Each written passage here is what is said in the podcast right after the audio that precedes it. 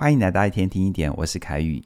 在开始今天的分享之前呢、要特别提醒你，我的全新线上课程，我想跟你好好说。最后的最早鸟优惠，二零二四，只到一月十八号，也就是明天晚上九点就截止了。如果你还没加入的话，请你务必把握这最难得的优惠。你只需要二零二四，就可以透过这一门课程陪伴你。创造更美好的人际关系。详细的课程资讯在我们的影片说明里都有连结，期待你的加入。在前段时间，我在网络上看到一个笑话，出处我忘了，内容大概是这样的哦：有一个人在社群平台发表了一段话，说：“敢讲真话的人越来越少了，像我这种习惯讲真话的人，总是会被讨厌。”讯息出去之后，就有人在下面留言说：“这世界虚伪的人真的很多。”人都喜欢听拍马屁、阿谀奉承的话，兄弟，你不孤单呐、结果呢，在一片支持附和的留言里，突然有人说：“我看到一群自大、不懂得反思的人。”这些人看到之后就暴走了，回呛这个人说：“你凭什么这样说？社会就是有你这种人才会这么的虚伪。”结果呢，对方只是淡淡的回了一句话：“他说，我只是讲真话。”虽然啊，这是一个笑话，但我觉得这个段子其实是很有深度的。说自己讲话最直率的人，听得下别人的坦白吗？而我们又要怎么去定义什么是讲话直？更重要的是，说真话的人背后真正要的是什么呢？在我教学实务经验里，确实会遇到一些学员，他们说自己习惯讲真话，但是这样的习惯却经常让他们在关系里遍体鳞伤。因为啊，在他们的内心深处，其实是希望靠近人，跟人建立关系。就像开头笑话里面的主角，他在社群平台发表的那段话，表面上看起来是攻击、不屑，但背后其实是希望有人看到他的孤单，去理解他、接纳他。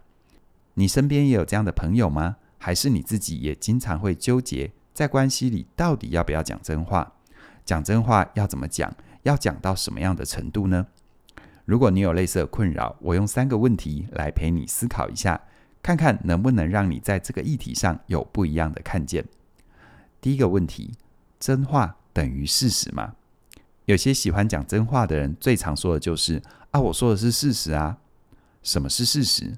事实是客观的，可以被证明是真的是假的。所以呢，事实是有对有错，而事实相对的是观点。观点是主观的，是一个人的看法、信念、价值观，所以呢，观点并没有所谓的对与错。举个例子哦，同事剪了一个新发型，大家都说好看，而你看到却说这发型看起来很老气耶。同事听了，对你翻了一个白眼，你很无辜的说：“啊，我说的是事实啊。”或者是伴侣很开心的带着周年庆血拼的战利品回家跟你分享，结果你说不要动不动就乱买东西。对方听到之后，脸沉下来，你还继续补刀说：“你干嘛生气？我说的是事实啊！”在这两个例子里，不管是发型很老、乱买东西，这些话其实都不是客观事实，而是个人的观点。但说的人却理直气壮，认为他说的是事实。所以下一次呢，当我们要讲真话的时候，不妨先思考一下：我们所谓的真话，真的是事实吗？还是只是我们个人的观点或偏见呢？再第二个问题，真话就等于真心话吗？什么叫做真心话？如果用我的话来说，就是有为你的真心实意服务的话。比如说，你看到伴侣在做明天开会用的简报，你觉得他这样做可能会被骂，而你刚好又很擅长简报，你就跟他说：“吼，你简报这样做不行啦！如果我是你的主管，看到一定会狠狠的修理你一顿。你应该这样做那样做，巴拉巴拉巴拉。”结果。你的建议还没有说完，他就生气了。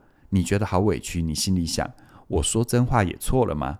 简报这样做真的不行啊！我在帮你诶。在生活里，我们多多少少会遇到这样的情况：明明带着一片好心，告诉对方真话，但是却换来一顿骂。之所以会有这样的情况，是因为我们只说了真话，却没有说出真心话。这什么意思呢？以刚才的例子来说，说话人的真心实意其实是担心伴侣觉得简报没有做好，他可能会被主管骂。但显然他说出去的话，并没有把真正的心意传递给对方，对方收到的只有批评还有控制。那要怎么说才能让我们的真话变成真心话呢？你可以尝试使用邀请来开启对话。比如说，你可以这样讲：“亲爱的，如果你需要帮忙，不要客气，可以跟我说。我有很多简报的经验，或许一起讨论可以帮助你更快地抓到主轴。”你感受一下哦，同样是想伸出援手帮忙，这种说话的方法是不是听起来更温暖、更令人想要靠近你呢？最后第三个，真话有真的对到事吗？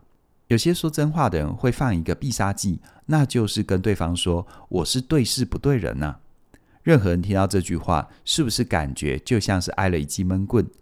就算对对方说的话有什么不满，也只能硬吞下去。不然自己就像是一个不理性、不成熟的人。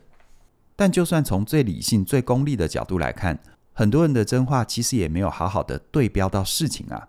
怎么说呢？因为真正的对事情是要能够解决问题，或者是达成目的的。很多嘴巴上喊着对事不对人，那些人哦，他们往往没有觉察到自己说的话有没有为自己的目的服务。这就让我想到有“母亲救星”之称的医生。塞麦尔维斯。现在我们都知道，医生在动手术之前要消毒洗手，以免把手上的细菌带到病人的伤口上，造成感染的死亡。但是在一百五十年前，医学界没有这样的概念。那个时候，孕妇在医院生产的死亡率非常的高，有些医院甚至于高达十 percent，也就是每十个到医院生产的妇女就有一个没有办法走出来。所有的医生都搞不清楚为什么会这样。而当时有位妇产科医生叫做塞麦尔维斯，他透过科学的方法实验、观察、归纳，他之后发现哦，只要在动手术之前先洗手，就能够大幅降低产妇的死亡率。这个发现他非常的兴奋，他开始大力推广开刀前要洗手这样的观念。塞麦尔维斯原本认为事情会进展得很顺利，因为洗手这件事除了可以救人之外，它又很简单。其他的医生应该会欣然接受，但没想到他却遇到极大的阻碍，被整个医学界所排斥。为什么呢？因为他动不动就说那些不洗手的医生是杀人凶手，在医院也常常监视别人，看他们手术前有没有先洗手，如果没有，就会冲过去把对方大骂一顿。如果你是那些医生，你会不会觉得我好好一个救人的医生，为什么要被你说成是杀人凶手呢？塞麦尔维斯最后的下场就是，他被强制送进了精神病院，病死在那里。一直在他死掉之后的五十年，他的贡献才获得了承认。我相信哦，从塞麦尔维斯的角度，他肯定会觉得，为什么我说的是真话，是正确的话，我对事不对人，但却没有人愿意听呢？其中的原因就在于他没有意识到自己的表达根本没有对标到事情，没有为自己的目的所服务。他的目的是希望医学界能够了解手术前洗手的重要性，但他的呈现不但没有帮助他达到目的，还让他被整个医学界排挤，被送进精神病院。而这样的状况是他最初的目的吗？如果塞麦尔维斯在宣传理念的过程，他能够反思自己的呈现能不能解决问题，能不能达成目的，对于人能够多点理解跟好奇。我相信他绝对能够在说真话的前提底下，还能够让大家愿意靠近他，帮助他一起实践理想。回到你身上，你有想过你说的话是事实吗？是真心话吗？有好好的对标到事情吗？其实啊，别人能不能听进你说的话，关键不在于是真还是假话，只要你能够好好说话，真话也可以很温柔啊。如果你也渴望跟人建立深度的关系，学习如何在不扭曲自己的前提底下说出自己的真心话，让表达为你的目的所服务，让你能够创造你更想要的人际关系，那么我很鼓励你现在就加入我全新的线上课程。